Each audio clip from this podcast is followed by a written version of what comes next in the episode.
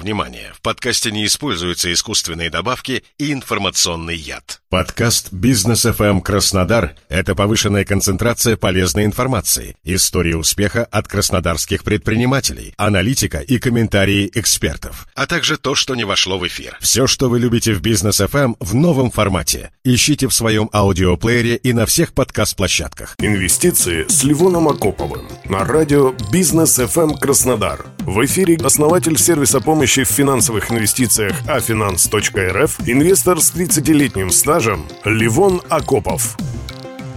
Добрый день, коллеги! С развитием фондового рынка в нашей стране инвесторы постепенно осваивают особенности налогообложения и самостоятельного декларирования доходов. В этом году, как обычно, декларация сдана 1 мая, налоги уплачены. Но вдруг приходит уведомление о задолженности по НДФЛ. Я из числа тех, кто получил такое уведомление. Хочу прокомментировать важные детали. С августа мы всегда получали уведомление об уплате налога за 2021 год. Это привычный документ, где упоминались налоги за имущество, автомобиль, недвижимость, земельные участки и другое. В этом году важно обратить внимание на раздел «Расчет налога на доходы физических лиц». Там появляется сумма доплате. Дело в том, что с прошлого года в России действует прогрессивная шкала налогообложения доходов физических лиц. Это означает, что ростом дохода будет увеличиться ставка НДФЛ. При доходах более 5 миллионов в год ставка составляет на 2% больше, то есть 15%. Если упростить, то при заработке 450 тысяч в месяц ваш доход составит 5 миллионов 400 тысяч. С 5 миллионов вы платите 13%,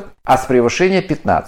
Это давно не новость для многих, однако есть нюанс, который редко обращают внимание. Каждый налоговый агент а это я напомню, это ваш работодатель, брокер и многие другие, считает свою собственную шкалу. Из первых 5 миллионов удерживает 13, а сумма превышения уже 15. На налоговую службу возложена функция собрать все ваши доходы воедино и свести их в единую шкалу. Таким образом, часто возникает необходимость доплаты, о которой я рассказываю. Для примера, возьмем человека, который получает свою зарплату в компании и инвестирует на бирже. Допустим, в компании работодатель выплатил ему годовую зарплату 4 миллиона 800 тысяч и перечислил по ставке 13% 624 тысячи. Доход из нашего примера не превышает 5 миллионов, поэтому работодатель сделал все правильно. Однако, Наш инвестор удачно инвестировал, заработал 3 миллиона. Брокер, являясь налоговым агентом, тоже удержал поставки 13%, потому что это меньше 5 миллионов, и заплатил 390 тысяч в год. Таким образом, доход частного инвестора уже составляет 7,8 миллионов рублей совокупный. И поэтому налоговая присылает уведомление и просит доплатить 2% суммы, превышающей 5 миллионов, то есть 56 тысяч. На что надо обратить внимание? Срок доплаты до 1 декабря. Если пропустите, будут пени.